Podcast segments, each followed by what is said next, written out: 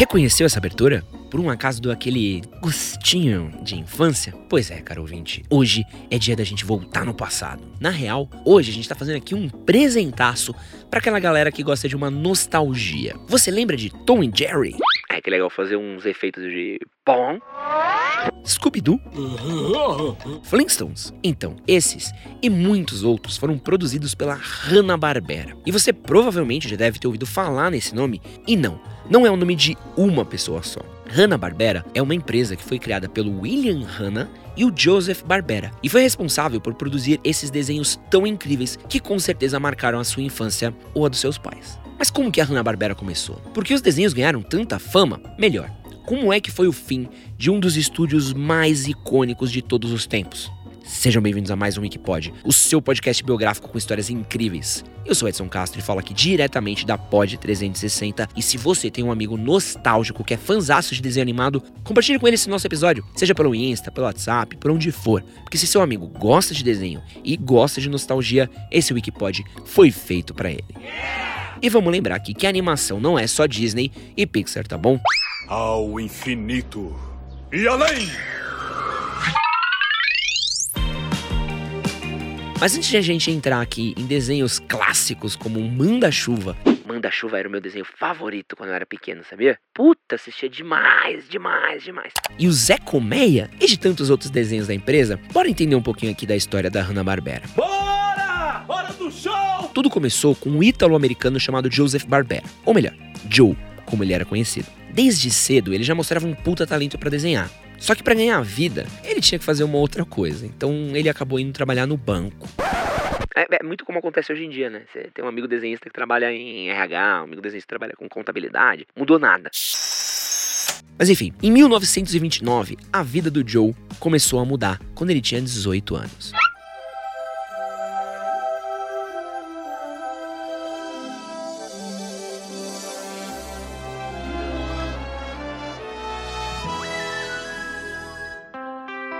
Ele assistiu a uma animação chamada A Dança dos Esqueletos, e a partir desse momento ele descobriu que o seu sonho era trabalhar com animação. E não, ele não precisou de um coach emocional que levasse ele para o alto de uma montanha para decidir aí qual rumo ele queria seguir com sua vida. Como o Joe desenhava bem, ele começou a vender tirinhas para os jornais da época e mandar cartas para vários estúdios de cinema famosos procurando um trampo de animador. Inclusive, ele recebeu uma proposta do próprio Walt Disney, mas o Joe nunca chegou a fazer parte da equipe do Mickey Mouse. E ainda bem, porque se ele tivesse feito, talvez a história dos desenhos animados seria bem diferente. Depois de um tempo, o Joe conseguiu um emprego de animador, mas foi demitido quatro dias depois da sua contratação, com a justificativa de que ele tinha que melhorar suas habilidades. Mas ele não abaixou a cabeça. Joe foi se aperfeiçoando cada vez mais na arte da animação, até que um belo dia ele foi contratado por ninguém mais, ninguém menos do que a Metro Goldwyn Mayer, a queridíssima MGM. E para quem não sabe o que é MGM, você com certeza lembra daquela abertura de filme com o leãozinho. Solta aí o rugido do leão, editor.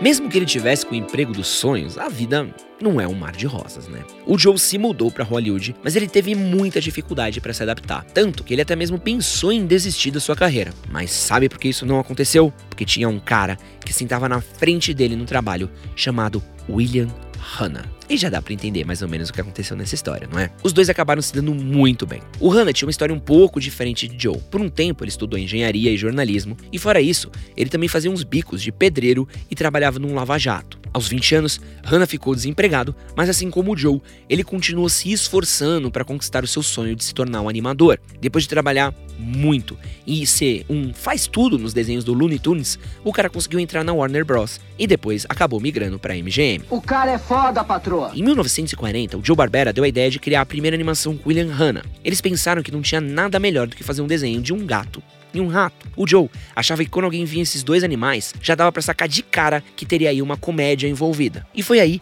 que eles dirigiram o curta Puss Get the Boot, que era a história de um gato chamado Jasper, que era rival de um rato chamado Jinx. E aqui o que deve ter tido de gente que pensou que já era o Tom e Jerry entrando na parada foi doideira, hein?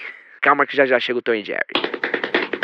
O produtor da MGM assistiu ao desenho animado da dupla Hanna-Barbera e simplesmente odiou. Odiou tanto que até mesmo falou para eles pararem de fazer essa coisa, porque esses desenhos de gato contra rato era uma coisa meio batida e a galera já tava cansada disso e nunca ia dar certo. Que coisa absurda. Isso aí que você disse é tudo burrice. Bom, isso não impediu a dupla de animadores. Mas esse discurso aí motivacional, ao contrário, não impediu a dupla de animadores de continuar seguindo seu sonho. E aí, pouco tempo depois, o Jasper e o Jinx mudariam de nome para nada mais, nada menos do que Tom e Jerry. Agora, agora foi Tom e Jerry. Toca a abertura do Tom e Jerry aí, editor.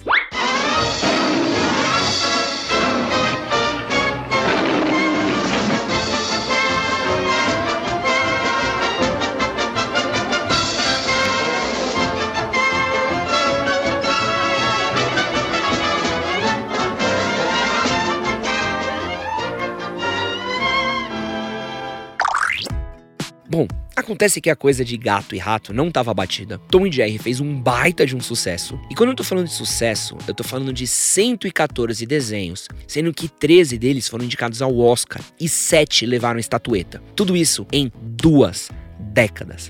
Sabe o que é lançar 114 desenhos animados e você ganhar 7 Oscars em 20 anos? E mano, vamos falar real aqui. Quem não sabe o que é Tom e Jerry? E o mais maluco é que a gente continua assistindo, mesmo sabendo que o Tom vai se dar mal no final de cada episódio e que Jerry simplesmente é uma criatura execrável e que merecia a morte. O que eu torcia pro Tom, mano, matar o Jerry, não era pegar não, eu torcia para matar, assim, falava, mano, eu espero o dia que ele vai matar esse rato na pancada. Mas enfim, tudo na vida tem um fim. E a MGM percebeu que não estava valendo a pena ter um estúdio de animação. Então eles resolveram fechar o escritório e todo mundo foi demitido. E foi aí que o Joe e o Hannah decidiram criar uma produtora e contratar o povo que tinha sido demitido pela MGM. E assim nasceu a Hanna-Barbera Productions. E eles foram bem ousados. Os dois resolveram apostar em um meio que até então ninguém se arriscava: a televisão. Mas por que, que ninguém se arriscava? Não sei. Bom, primeiro, porque a animação é um processo muito caro, trabalhoso e super demorado. E na TV, principalmente naquela época, tudo era muito rápido e barato. Então, qual foi a grande ideia deles? Você já notou que vários dos personagens da Hanna-Barbera, tipo os Flintstones, tinham alguma coisa no pescoço? Como, por exemplo, uma gravata, um colar ou algum outro tipo de acessório? Então, isso tem um motivo. A partir do momento que um personagem tem um acessório desses, o trabalho fica muito mais rápido e barato, porque o animador só precisa animar a cabeça do personagem e usar sempre o mesmo desenho do corpo. E isso foi uma grande inovação na Hanna-Barbera. A partir de então, o processo ficou muito mais rápido, tipo uma linha de produção, ao contrário do que, por exemplo, a Disney fazia, de que cada frame de um desenho animado tinha que ser ilustrado inteiro. Eles tinham que fazer o mesmo desenho várias vezes, enquanto na Hanna-Barbera eles animavam apenas uma parte ou outra e tinham alguns loops padrões de animação, como por exemplo a corrida do Scooby-Doo é sempre a mesma, independente do episódio. É, o Fred Flintstones, algumas animações dele se repetiam e por aí vai. Então, esse processo de animação da Hanna-Barbera fez com que os desenhos animados ficassem muito mais rápidos, tipo uma linha de produção, e a produtora ficou conhecida como a General Motors da televisão. Menino, que Em 1957, a Hanna-Barbera Productions lançou sua primeira animação para TV, que foi o Jambo e Ruivão, que tá longe de ter sido um sucesso. Mas a linha de produção acabou não parando por aí, e logo na sequência a dupla criou outras duas animações. E essas sim foram um baita de um sucesso. O Dom Pichote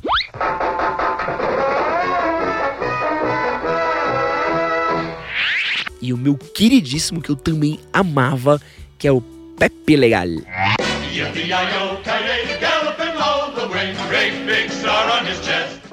Inclusive, Dom Pichote rendeu o primeiro M da dupla Hanna-Barbera. E no Brasil, esses desenhos eram exibidos pela antiga TV Tupi. Mas foi nos anos 60 que ia surgir aí talvez um dos desenhos mais icônicos da produtora. Hey, Fred. Quem não lembra da Vilma? Vilma! Da Pedrita, do Bambam, puta, lembra? Bam, bam, do Fred. Cara, é muita coisa icônica. O carro, lembra o carrinho que eles andavam com o pé? Que era maravilhoso, assim, o, o, a costela de brontossauro. É um desenho que marcou a época de uma maneira impressionante. E mais impressionante ainda é que o desenho não foi bem recebido na época. A crítica desceu o pau. Mas, bem, o que importa é que é aquela velha história, né? Que o cliente tem sempre a razão. E quem era o cliente na época? O público. E o desenho sobre uma família vivendo na Idade da Pedra fez um sucesso estrondoso. Tanto que ele acabou quebrando vários tabus da época, como por exemplo mostrar a Vilma grávida, tinha ela e o Fred indo dormir na mesma cama, e tudo isso eram coisas que iam contra alguma, alguns conservadorismos da época, né? E os Flintstones fizeram tanto sucesso que foram o primeiro desenho animado a ocupar horário nobre na televisão norte-americana. E ó, aproveitando que a gente tá falando de desenho animado, eu quero indicar aqui o nosso episódio 64, que é Rick and Morty, a ciência e o caos. E se você tem curtido esse e os outros episódios que a gente tem lançado por aqui, digita o Wikipod na barra de pesquisa, clica nos três pontinhos e classifica a gente com cinco estrelas. Verifica a inscriçãozinha no canal e tem o sininho. Como Flintstones foi um sucesso, a Hanna-Barbera lançou aí um desenho que era na mesma pegada, só que ao contrário. E assim nasceram os Jetsons, que ao invés de se passar na Idade da Pedra, se passava aí num futuro. E olha que interessante, a estreia dos Jetsons no Brasil foi em horário nobre na Record. E além de fazer desenhos mais família, a Hanna-Barbera também quis apostar aí em uma vibe mais de aventura. E foi assim que nasceu Johnny Quest, que foi um grande sucesso na época que eu amo Johnny Quest, apesar de ter dado o nome à banda J Quest, que eu já talvez não ame tanto assim. E a partir desse desenho de aventura e ação, eles acabaram pegando algumas outras franquias para cuidar, como foi o exemplo do desenho do Quarteto Fantástico. E quando a gente tá falando de desenho animado, principalmente no Brasil, é muito importante a gente falar da dublagem brasileira. E a Hanna-Barbera foi responsável aí por tornar muitas vozes famosas de dubladores aí que marcaram a história da TV e da animação no Brasil. E alguns desses dubladores vinham da nossa queridíssima Herbert Richards. Lembra? Editor, solta a vinheta aí, ó. Versão brasileira, Herbert Richards. Aliás, o Lima Duarte dublava os desenhos da Hanna-Barbera, e ele fez personagens como o Pepe Legal, Manda-Chuva e o Catatal e muitos outros também. Ah, não sei, Zé Colmeia! E no final dos anos 60, os executivos da TV americana CBS começaram a reclamar da violência dos desenhos animados da Hanna-Barbera, como o Johnny Quest, por exemplo. E até que tinha um certo sentido, porque a grande maioria dos vilões do Johnny Quest morriam de maneiras meio cruéis, como em tiroteios, pancadaria, raio laser. E é isso que faz esse desenho ser tão especial, porque ele é um desenho incrível. Johnny Quest é um bagulho que parece que não foi feito para criança, apesar de ser para criança. É impressionante, assim, é muito maneiro. É uma puta homenagem a, a filme de ficção científica, a filme de terror. Sou encantado por Johnny Quest, gente. Mas enfim, foi aí que o pessoal da Hanna-Barbera resolveu criar um outro desenho um pouquinho mais leve. Eles falaram, ah, vamos criar uma coisa mais light, menos pancadaria. Ah, e se fizesse uma coisa de quê? De mistério. O pessoal gosta de mistério, não gosta, gosta de mistério, tá? Vamos, vamos pôr um mascote mais de boa, mais fofinho. Que tal um cachorro? Beleza, então que tal aí um, um grupo de adolescentes que resolvem mistério junto com um cachorro? E aí, já deu pra sacar onde a gente vai chegar, não é mesmo?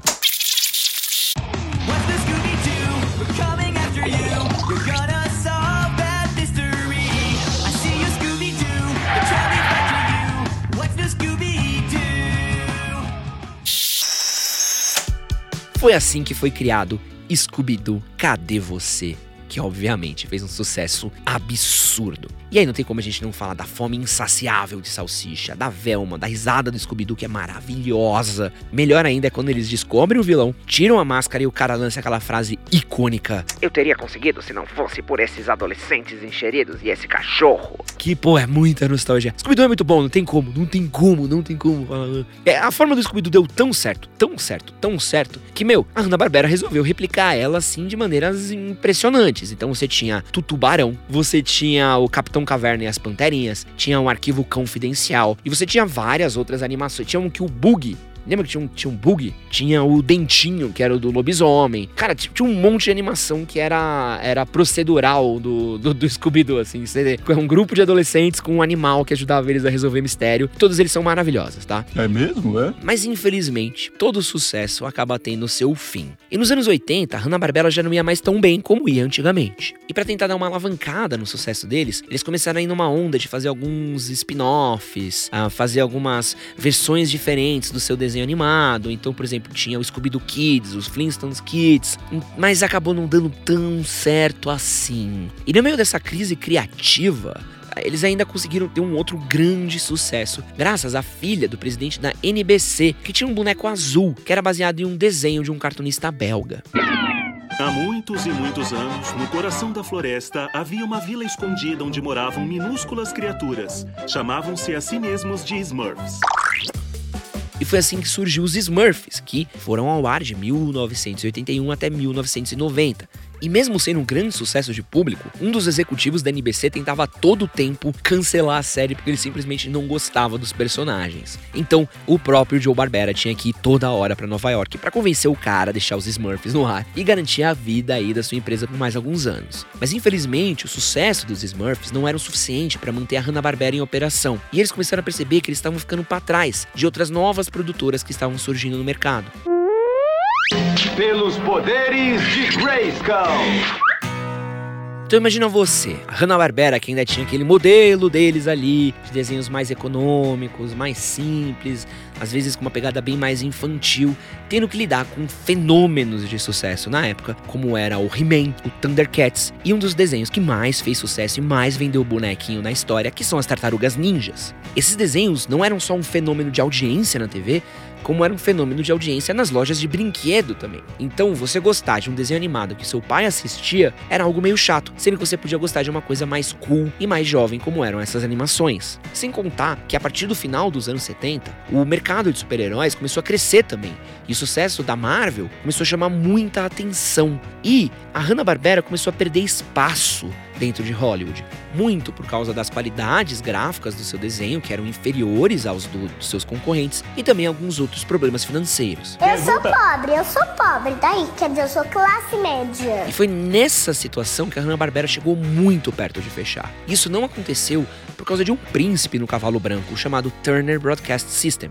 Turner queria criar um canal que passasse desenho 24 horas por dia. E eles precisavam de muitos desenhos animados para isso. Pensa você preencher uma programação de 24 horas só com desenho, que trampo que é. Então, foi quando eles acabaram indo trocar uma ideia com o pessoal da Hanna-Barbera, que tinha um catálogo com mais de 350 séries. Era muita coisa, cara. Os caras lançaram mais de 350 animações, maluco. É, é muita gente, irmão. E foi assim que a Turner acabou comprando a Hanna-Barbera por 320 milhões de dólares.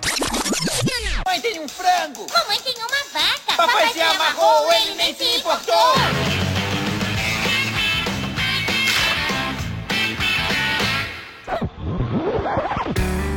Em 1992, a Hanna-Barbera passou a fazer parte de um pequeno canal de televisão aí que marcou a infância de uma galerinha daí que chama Cartoon Network. Pô, a gente tá falando com os delícias, já é bom falar da Hanna-Barbera, falando do Cartoon Network, até arrepio aqui, ó. Puta que, você tá maluco, Cartoon Network é, é muito bom, mano.